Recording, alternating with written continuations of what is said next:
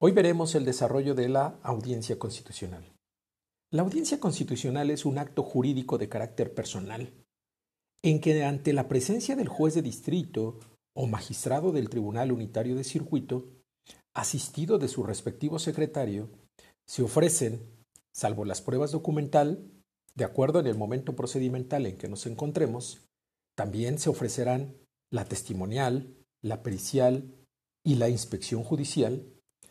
en las que se admitirán y se desahogarán las pruebas ofrecidas por las partes, exceptuando aquellas que a juicio del órgano jurisdiccional puedan recibirse con anterioridad. Ejemplo, la documental. O aquellas que deban desahogarse fuera de la residencia del órgano jurisdiccional que conoce del amparo,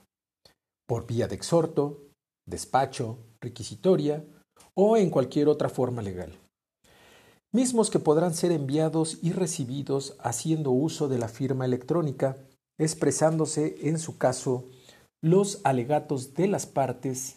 y se dicta la resolución que corresponde, analizando la litis constitucional, declarando la constitucionalidad o inconstitucionalidad del acto reclamado o bien sobreseyéndose en el juicio por existir alguna causa que impida entrar al estudio de la cuestión de fondo debatida. Debemos de manifestar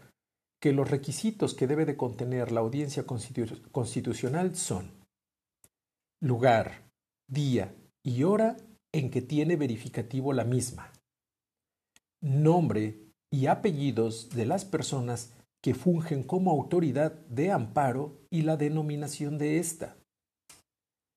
la declaración expresa de que el juez de distrito o magistrado del Tribunal Unitario de Circuito se encuentran asistidos del secretario quien autoriza y da fe. De la misma manera tendrá que señalarse la declaración expresa por parte del juez o magistrado sobre la apertura de la audiencia. Se tendrá que manifestar si se lleva a cabo con o sin asistencia de las partes.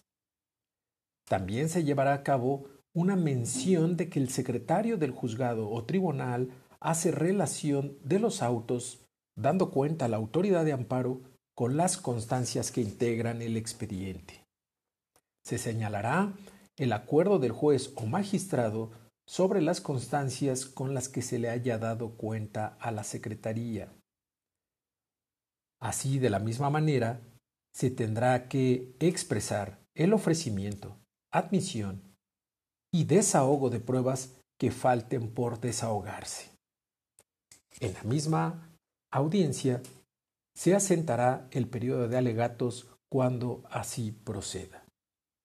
Esto es la audiencia constitucional en el amparo indirecto y parte del contenido que deberá de contener